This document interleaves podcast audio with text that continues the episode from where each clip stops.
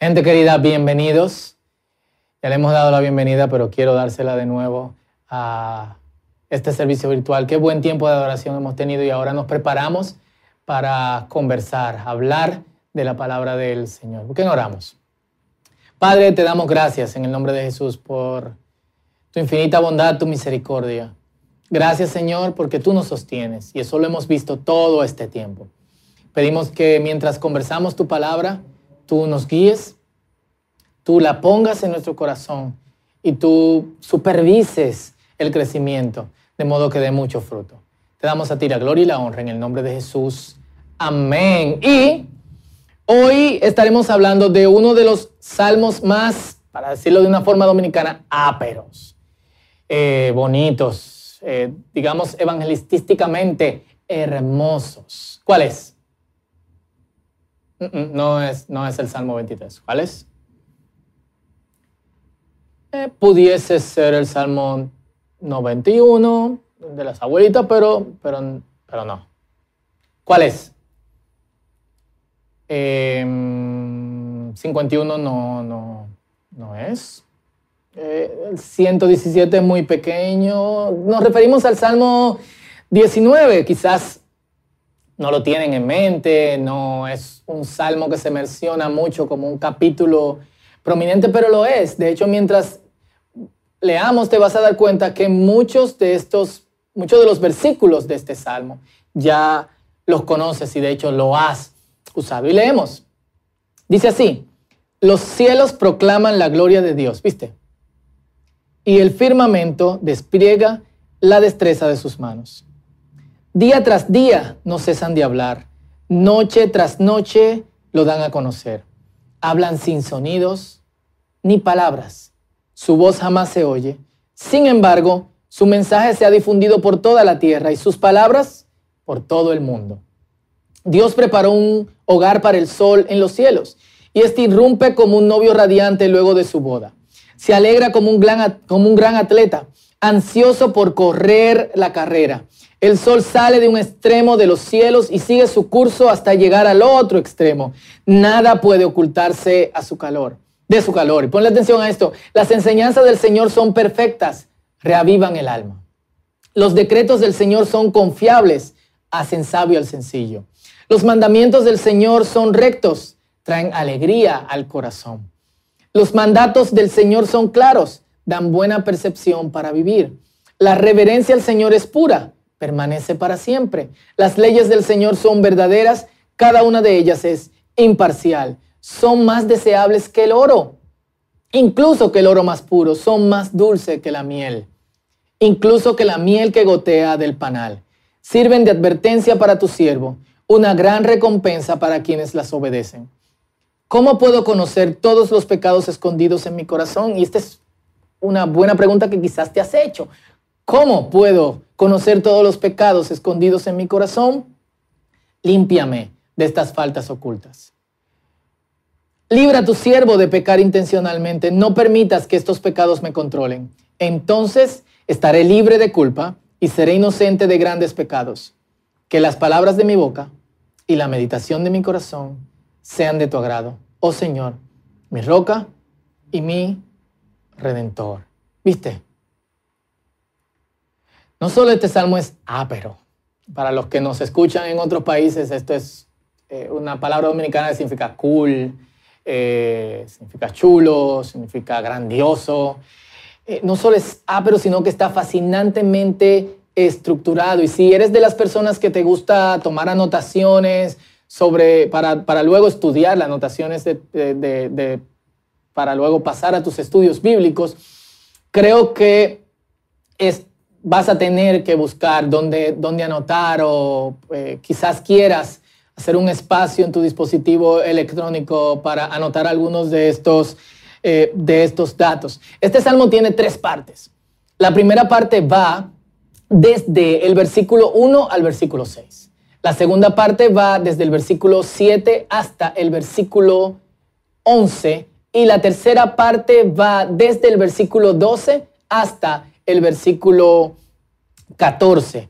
Y estas partes representan tres movimientos. El primer movimiento es de los cielos, desde los cielos y la creación, o sea, hacia los cielos y la creación. Y desde ahí va a un segundo movimiento que corresponde con la segunda parte, que son los versículos 7 al 11. Eh, eh, van desde esos cielos y la creación, perdón que, que vuelva hacia allá, pero para conectar con esto, que es la revelación general de Dios. Y vamos a ver que no solamente este salmo lo dice, sino otras partes de las escrituras. Y va desde ahí a la revelación directa de Dios a su palabra, a su instrucción, que corresponde a la segunda parte, los versículos 7 al versículo 11. Y de ahí va directo al centro del adorador. Va de uno mirar hacia afuera, a escuchar la palabra, a experimentarla por dentro. Es decir, primero con el sentido de la vista, luego con el oído y luego extrasensorialmente. Y también es fascinante el hecho de que se refiere a Dios de tres maneras, que son tres maneras que la vemos constantemente en, las escrituras. La primera parte, que tiene la revelación general, se refiere a Dios simplemente como Dios. La segunda parte, que tiene la revelación específica, la revelación directa de Dios, que es su palabra, se refiere a Dios por su nombre. En el texto original Yahvé, algunos lo han traducido a sí mismo, otros lo han traducido como Jehová. En esta versión que leímos lo traducen como el Señor, siguiendo la tradición judía de no mencionar el nombre de Dios, sino decir, llamarlo Hashem, el nombre, o Adonai, mi Señor, o el Señor. Entonces va a la tercera parte mencionando a Dios como mi roca y mi redentor. Y es eh, eh, esto es eh, muy interesante porque en pasajes donde hay interacción entre un no creyente o un no seguidor de Dios y un seguidor de Dios, pero ambos en la conversación se refieren sobre Dios, el no seguidor de Dios lo llama simplemente Dios, mientras que el seguidor de Dios lo llama Yahvé, lo llama el Señor o dilo así, Jehová. Entonces nos está llevando desde, puedo darme cuenta que hay Dios a través de la creación porque ellos cuentan su gloria. Pero cuando yo veo su palabra, entonces me doy cuenta que, que, se está revelando por su propio nombre, el gran yo soy. Y mediante esa interacción con la palabra, entonces Dios pasa a ser, eh, Dios pasa a tener nombres más íntimos, apegados a su obra, hacia mí, hacia la muestra de su gracia y de su misericordia, como las que usa este salmo, mi roca, mi redentor. Y eh, ustedes se preguntarán, ¿por qué esto es importante? Esto es importante porque el salmista nos está llevando a través de una ruta, de su propia ruta de crecimiento como creyente. Es como que primero conocí a Dios como a Dios y luego Dios se me reveló como el gran yo soy, como el único que depende de sí mismo y luego empiezo a experimentarlo en mi propia vida, cómo, cómo me bendice, cómo me protege, cómo me sostiene, para, cómo acciona para que yo esté tranquilo. Y eso se revela en cada una de las eh, de estas partes. Y sigo. Dios crea el sol que da luz da su instrucción que da luz. El sol se alegra, la instrucción de Dios provee y da alegría.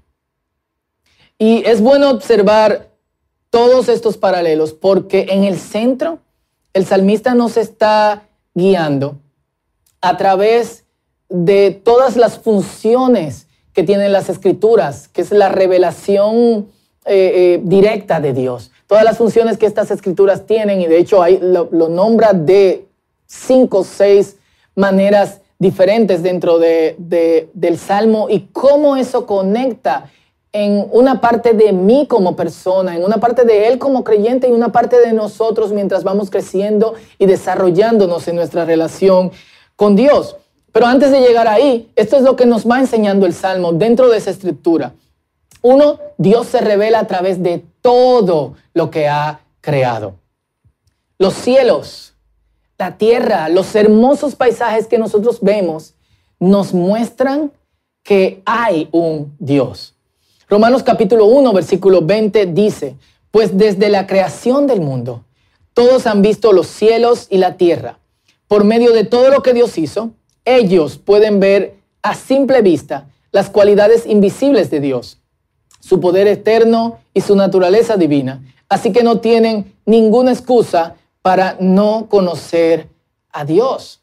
Una de las cosas que, la palabra de Dios da por sentado y que de hecho era parte del conocimiento de quienes interactuaban con Dios, que luego terminaron siendo personajes bíblicos o escritores inspirados en lo que nosotros leemos hoy como, como la Biblia, daban por sentado, eh, y de hecho algo que, debemos tomar en cuenta, no todos tenían la Biblia a mano como nosotros la tenemos eh, hoy, la Biblia se pasaba oralmente de boca en boca. Solo unos privilegiados tenían la oportunidad de tener manuscritos, así que estos privilegiados lo compartían con otros o lo memorizaban para transmitirlo a otros que seguro lo memorizaban porque no querían olvidarlo, para entonces decirlo a otros.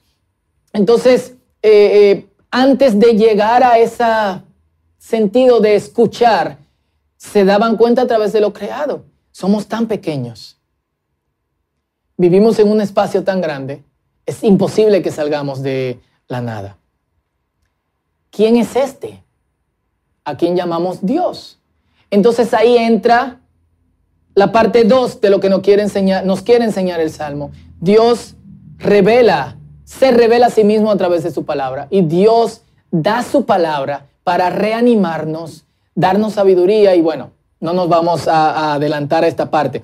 Y quiero que revisemos aquí cómo el salmista ve la palabra porque no solamente la ve como la Biblia o como la ley o como las escrituras, sino que va con, diferentes formas de nombrarla, con diferentes nomenclaturas para nombrar las escrituras, de modo que esas correspondan a formas en que impactan nuestra vida. Y lo primero que es es instrucción, luego testimonios, luego preceptos, mandamientos y decretos, instrucción, testimonios, preceptos, mandamientos y decretos. ¿Cómo esto nos influencia? Por su instrucción no vivimos a ciegas. Dios nos guía por sus testimonios y sus preceptos. Eh, perdón, por sus testimonios yo, yo veo lo que Dios lo que Dios ha hecho en otras personas a través de las escrituras, cómo ha trabajado con ellos, cómo ha interactuado con ellos y cómo ha decidido mostrar su gracia. Entonces, por ese testimonio yo me doy cuenta de cómo Dios puede hacer lo mismo en mí. Nos brinda sus preceptos y mandamientos, nos dice específicamente qué es lo que Dios quiere que yo haga para yo obviamente vivirlo. Y nos dice que Dios ha decretado para que yo sepa cuál es su voluntad. Y al ver la palabra de esta forma, instrucción, testimonio, preceptos, mandamientos, decretos, te lo repito nuevamente, instrucción, testimonios, decretos, mandamientos, preceptos. Entonces, el Salmo dice esto, la instrucción de Dios me reanima. Por su testimonio yo aprendo a decidir bien, porque me hace sabio. Por sus preceptos y sus mandamientos yo recibo alegría. Por sus mandamientos yo puedo aprender a ver mejor. Y por sus decretos yo entiendo la verdad. Y David, quien escribe el Salmo, ha entendido esto y dice, es más dulce que la miel, es más deseable que el oro, que el oro más puro. Y yo quiero eh, eh, que, pensemos un poquito más profundo eh, en esto, porque quizás uno puede decir esto de la misericordia de Dios. Uno puede decir de su amor. De hecho, hay canciones que nos dicen que su amor es más dulce que, que la miel. Pero de sus instrucciones, de sus mandamientos, de sus decretos, ¿qué es esto? No robarás. Oh, qué dulce. O no mentirás. Oh, wow, eso es más refinado que el oro. El, el asunto está en que no es solamente como alguien que impersonalmente nos está instruyendo, nos está dando testimonio, nos está dando sus preceptos y mandamientos y nos dice cuáles son sus decretos. Es alguien que nos está invitando y por eso se revela de esta manera a que nosotros participemos dentro de esto. Es alguien que nos lo está dando como un Padre amado para que nosotros vivamos mejor, para que nuestras vidas sean mejoradas. Es alguien que nos lo está dando de modo que nosotros podamos sentir paz, podamos sentir su... Eh, abrazo. Y en ese sentido, el salmo está siendo consistente, el salmista está siendo consistente con otros pasajes de gente que ha experimentado las escrituras y la ve de, de la misma manera. El Salmo 119, que hasta donde sabemos no fue escrito por, por David, eh, el salmista dice, o los salmistas dicen en el versículo 16, que el deleite suyo está en los estatutos del Señor. En el versículo 14, que estudiarlos es como encontrar un tesoro. En el versículo 54 dice que lo afectan como, como la música, es decir, es como música para mis oídos. El versículo 103 es un salmo bastante largo. Dice que sabe a miel. En el versículo 72 son mejores que el oro y la plata. Y el asunto está en que estas personas han encontrado congruencia de vida al ver las escrituras de esta manera. Y han visto que si su vida, si ellos actúan en reciprocidad a la instrucción, testimonio, precepto, mandamiento, decreto, es más beneficioso que ignorarlos porque sus preceptos son emed, son verdad. Y son intrínsecamente válidos, son, nos guían hacia la verdadera realidad y tienen raíces en, su propia, en la propia naturaleza de Dios. Por tanto, son más importantes y más sólidos que toda la naturaleza que nosotros vemos. El mismo Jesús dice, el cielo y la tierra pasarán, pero su palabra no pasará. Los salmos también lo dicen, el cielo y la tierra pasarán, pero su palabra no pasarán. Al encontrar entonces deleite en su palabra, me doy cuenta que en mí tiene que cambiar algo. Y es lo que me lleva a la tercera parte. Recuerdan, revelación general, los cielos, la tierra, revelación más eh, específica, su instrucción, testimonio, precepto, mandamiento, decreto y cómo eso golpea al adorador. Y el conocimiento de la palabra nos trae alegría y nos da satisfacción. Pero nos lleva a un punto en donde nos damos cuenta que al menos que mi interés, que mi interior sea enteramente, esté, perdón, enteramente conectado con lo que Dios quiere, con lo que Dios ha revelado. Que lo repito, instrucción, testimonio, preceptos, mandamientos, decretos, al menos que yo no esté alineado con esto, mi felicidad es temporal. Mi alegría tiene fecha de caducidad. Que es la razón por la cual muchos cristianos fluctúan en sus emociones en sus estados de ánimo. Porque, y quizás ya has estado pensando esto, muchos de nosotros solo vemos las escrituras en una de estas maneras. Algunas personas lo ven como, eh, como promesa, otras personas lo ven como algo que obedecer, otras personas lo ven como eh, algo que debo hacer, otras personas ni siquiera lo ven como tan interesante, les resulta prácticamente eh, aburrido, pero es porque hemos decidido agarrar para nuestra propia conveniencia, en vez de, luchar con el significado de todo esto, agarrar solamente uno de estos significados para nosotros. O simplemente lo hacemos por obligación. Pero al ver la palabra de, en toda esta forma tan completa y tan panorámica, entonces nos damos cuenta que traen felicidad, pero al mismo tiempo que hay algo dentro de nuestro, de nuestro interior que debe cambiar y caminar en otra dirección. Si es verdad que yo quiero una vida, que yo quiero vivir una vida que valga la pena. Por eso Pedro le dice a Jesús, cuando un grupo de personas tienen este encuentro con, con, con Jesucristo y él se da cuenta que están detrás de él por, por pan, por interés, no por el pan de vida, no por la palabra que resulta ser también Él mismo, es la revelación última. de Dios, muchos de sus discípulos encontraron esto duro y se fueron. Los pocos discípulos que quedaron, Jesús se torna a ellos y le dice, ¿y ustedes? ¿Qué van a hacer? ¿También se quieren ir? Y esto es lo que Pedro le dice, porque ha descubierto que su instrucción reanima su alma, que sus testimonios lo ayudan a decidir bien, que recibe alegría a través de sus preceptos, que sus mandamientos lo ayudan a ver mejor y que, que de hecho lo ayudan a entender la verdad. Y no quiere ir atrás. Después de ser reanimado, después de vivir una vida confusa y empezar a ser guiado, después de vivir sin propósito, como una pluma flotando en el aire y ahora te da dirección como un avión que tú puedes, eh, de hecho, continuar volando, no quiere volver atrás. Y Pedro le dice, ¿a quién iremos, Señor? Solo tú tienes palabras de vida. Y esa palabra que da vida nos dice que nuestra vida necesita luz en todas las áreas. Por eso, al final, en, esta, en estos últimos versículos que corresponden a una oración, el salmista dice, ¿cómo voy a aprender? ¿Cómo puedo saber?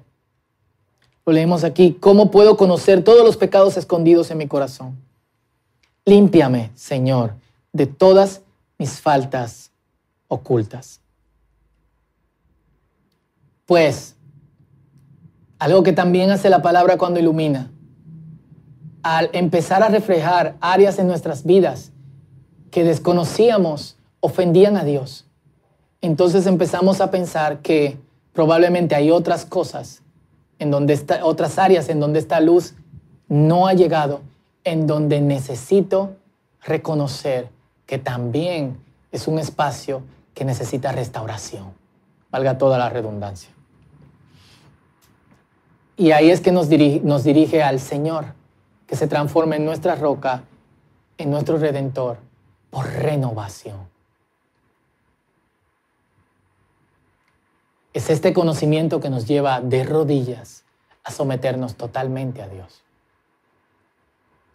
Y es muy ápero porque el Salmo no empieza señalando estas faltas o confesando que probablemente haya cosas que no han sido tocadas por Dios, sino que empieza agradeciendo. El salmista no se ha martirizado todo este tiempo diciendo, oh, por mi culpa, por mi culpa, por mi gran culpa, hasta llegar al punto en donde dice, si me perdonas, empezaré a ver los cielos como tu gran obra y que empezaré a ver la creación como tu revelación y tu instrucción entonces reanimará mi vida. Él está dando por sentado que esas cosas están ahí, que lo ha visto, que Dios se ha revelado, desde ser simplemente Dios a ser Yahvé, el Señor, Jehová, el Señor, a ser su roca, su redentor. Entonces, perdón. Perdón incluso por lo que no puedo ver en mi vida. No es un viaje de culpa, es un viaje desde el agradecimiento a, si esta es la forma en que yo quiero vivir, dame más y para que me des más, ilumina la oscuridad de mi vida. Yo quiero ser totalmente luz. ¿Cuál es tu relación con las escrituras? ¿Cómo te relacionas con la palabra? ¿Como información? ¿Te excita, te emociona tener nuevos datos sobre la Biblia? Saber y discutir con otros sobre lo que conoces de Dios? ¿Cómo eso te beneficia? ¿O vas en búsqueda de promesas? Y, cool, una vez conoces esas promesas, ¿obedeces a Dios? O quizás vas en búsqueda de respuestas, ¿Qué las tiene. O quizás eres del grupo que la lee por o la escucha por obligación. Y está yendo por este viaje tan loco, eh, sin saber a dónde lo va a llevar. Te invito a verla en su totalidad. ¿Y cómo es? Instrucción que reanima nuestra vida. Testimonio que me ayuda a decidir bien preceptos y mandamientos que me ayudan a recibir alegría y a ver mucho mejor, decretos que me ayudan a conocer exactamente cuál es la verdad. Y te invito a experimentar toda la bondad de Dios revelada en tu vida a través de estas formas en que la palabra se nos presenta a nosotros. También te invito a pedirte, pedirle a Dios que arroje luz a todo lo que eres, de modo que veas claramente qué hay entre tú y Él. Te invito a orar como el salmista en el último versículo de este salmo, que dijo, sean gratos los dichos de mi boca y la meditación de mi corazón delante de mí. Oh Jehová, Dios mío, Señor mío. Es decir, yo quiero que todo lo que estás provocando en mi interior sea reflejado en mi exterior. ¿Cuál es tu relación con las escrituras? Espero que si no es con esta escritura vista de manera tan completa y panorámica, a partir de hoy así lo sea. Oramos. Padre, gracias porque te revelas. A veces nos mostramos preocupados y decimos, ¿y qué pasa con aquellos a quienes nunca se le ha predicado la palabra? Los cielos cuentan la gloria de Dios. Gracias Señor porque tú has sido más específico y te abres en tu palabra, nos das a conocer lo que puede ser conocido de ti y nos invitas a vivir en tu realidad. Y gracias porque a pesar de nuestra oscuridad tú nos iluminas. Guíanos por este camino Señor, algunos de los que nos están viendo los están, lo están iniciando. Otros están en el medio, quizás desanimados. Otros ya están experimentando la alegría, que puedan abrirse para que esta alegría sea continua y sea completa. Pero que todos nosotros encontremos, Señor, que lo que sale hacia afuera sea el resultado de lo que tú has hecho en dentro. En el nombre poderoso de Jesús. Amén.